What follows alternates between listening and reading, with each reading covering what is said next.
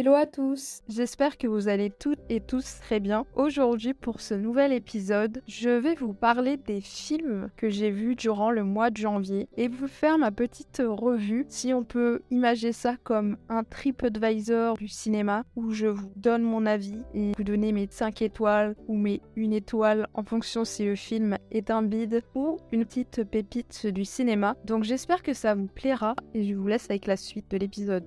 Au mois de janvier, je suis allée voir 4 films au cinéma, environ un film par semaine. Et aujourd'hui, j'aimerais vous les présenter et vous faire ma petite revue. Donc on va commencer avec le premier film. C'est le film qui m'a le plus déçu sur les 4 films que j'ai vus au mois de janvier. C'est le biopic sur la vie de la chanteuse Whitney Houston, I Wanna Dance With Somebody.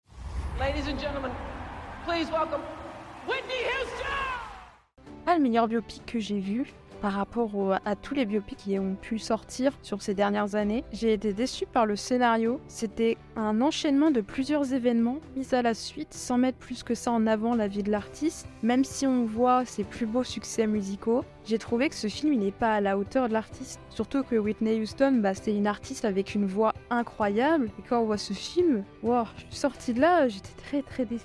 Comment on a pu lui faire ça alors que je pense quand on voit les autres biopics qui sont sortis ces dernières années comme Bohemian Rhapsody, Elvis dernièrement, on peut pas lui faire ça, la pauvre. Bon, après, c'est que mon avis. Et puis, si vous voulez lui faire votre propre avis, je vous invite à aller voir ce film, car vous aurez peut-être pas le même ressenti que moi. Si vous devez regarder un biopic sur un artiste, je vous conseille pas du tout ce film. Je vous inviterai plutôt à regarder Bohemian Rhapsody, le biopic sur Elvis, et également le biopic sur Elton John, que j'avais trouvé plutôt bien réalisé et bien fait. Donc voilà, c'était avis sur euh, ce premier film. On enchaîne avec le second film que je suis allée voir. C'est un film d'animation, Le Chapeauté 2, La dernière quête. Je suis les chapeautés c'était un film d'animation que j'ai trouvé intéressant et j'avais pas revu ce personnage depuis les précédents films Shrek. Je sais qu'il y avait eu un premier film spin-off sur le chapeauté qui était sorti en 2011 mais que je n'ai pas vu. Je me suis dit que j'allais quand même voir ce film là car j'avais entendu dire qu'il y aurait possible suite avec un Shrek 5 donc euh, je me suis aventurée dans les salles pour le voir et j'ai beaucoup aimé ce film dont le scénario était assez bien fait. On retrouve le chapeauté qui part dans une nouvelle aventure pour sauver sa dernière vie qui lui reste et il est pourchassé par le grand méchant loup qui veut l'attraper mort ou vif. Il y a plein de personnages intéressants, que ce soit le chapeauté, son ami Kitty Patte de velours, Boucle d'or et les trois autres. J'ai beaucoup aimé ce personnage dans son rôle très rebelle, si on peut dire. Et également le méchant, le grand méchant loup, qui est accompagné toujours de cette petite musique qui le suit. J'ai beaucoup aimé. Il y a un petit personnage très attachant qui est un chien qui s'attache très fortement au chapeauté et c'est trop mignon à voir. Je vous conseille fortement d'aller voir ce film si vous pouvez le voir. C'est un super film d'animation. On passe un un bon moment. Franchement, 5 euh, sur 5 ce petit film.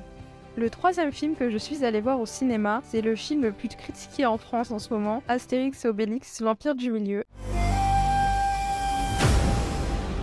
J'arrive de Chine, je suis pas prête. J'ai quand même voulu en parler parce que personnellement, moi j'ai bien aimé ce film. J'ai passé un bon moment le voyant. C'est vrai que le casting de ce film est énorme en termes de stars, ça ne s'arrête plus. On voit où sont passés les 65 millions d'euros pour le budget du film, mais personnellement, j'ai assez bien rigolé. Certes, il y avait des blagues un peu lourde, mais bon, c'est digne des autres films euh, Astérix et Obélix. On est là dans des, dans des blagues sur les prénoms. C'est toujours dans cette idée d'Astérix et Obélix qui viennent sauver euh, des personnes. Enfin, c'est pas un film où il y a une certaine réflexion derrière, on est juste là pour passer un bon moment. Donc personnellement, c'est ce qui s'est passé, j'ai passé un excellent moment. J'ai eu un gros coup de cœur pour Jonathan Cohen qui est juste super dans son rôle. Bon, j'étais déjà fan de son humour dans La Flamme et dans Le Flambeau, donc franchement, si vous aimez son humour, allez-y pour cet homme parce qu'il est juste incroyable. Ensuite, j'ai trouvé que Gilles Lelouch avait super bien repris euh, le rôle d'Obélix après Depardieu. Voilà, il le joue très bien. Je vous conseillerais d'aller voir ce film car pour moi, c'est plus important de se faire son propre avis que d'écouter toutes les critiques de tout le monde. On n'a pas tous les mêmes goûts et les goûts et les couleurs, ça ne se discute pas. Donc c'est vrai que pour certains, ce film est très lourd et les blagues sont pas terribles, mais moi personnellement, j'ai bien aimé donc euh, ça se trouve vous serez comme moi et vous ne serez pas déçus en voyant ce film. Pour finir avec le dernier film que j'ai vu au mois de janvier, c'est le film Babylone de Damien Chazelle.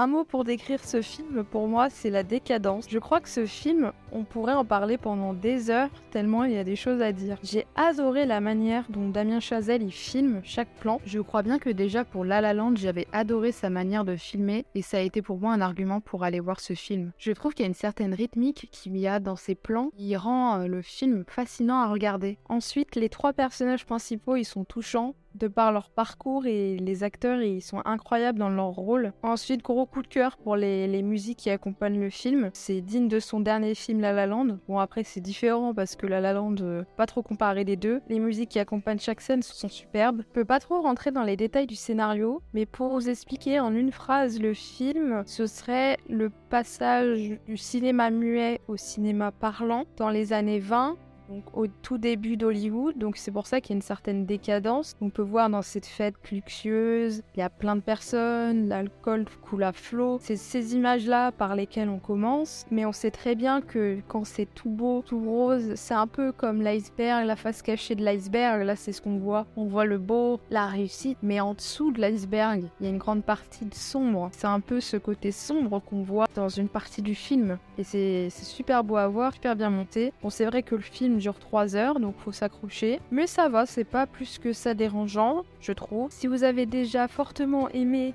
les dernières réalisations de Damien Chazelle, je vous conseille de foncer voir ce film car ça vaut le détour et ça vaut le coup d'œil. Voilà, c'est tout pour moi pour cet épisode. J'espère que ça vous a plu cette petite revue des 4 films que j'ai vus au mois de janvier. Si je devais faire un petit top 3, je mettrais en première position Babylone, ensuite Astérix Obélix et enfin Le Chapeauté et au bas des marches si on peut dire le biopic de Whitney Houston I Wanna Dance with Somebody. Je reviendrai pas euh, sur mes arguments. J'espère que ce format vous aura plu et n'hésitez pas à me faire vos petits euh, retours sur le podcast pour que je puisse toujours plus m'améliorer. Je vous souhaite euh, le meilleur, prenez soin de vous et plein de gros bisous. À plus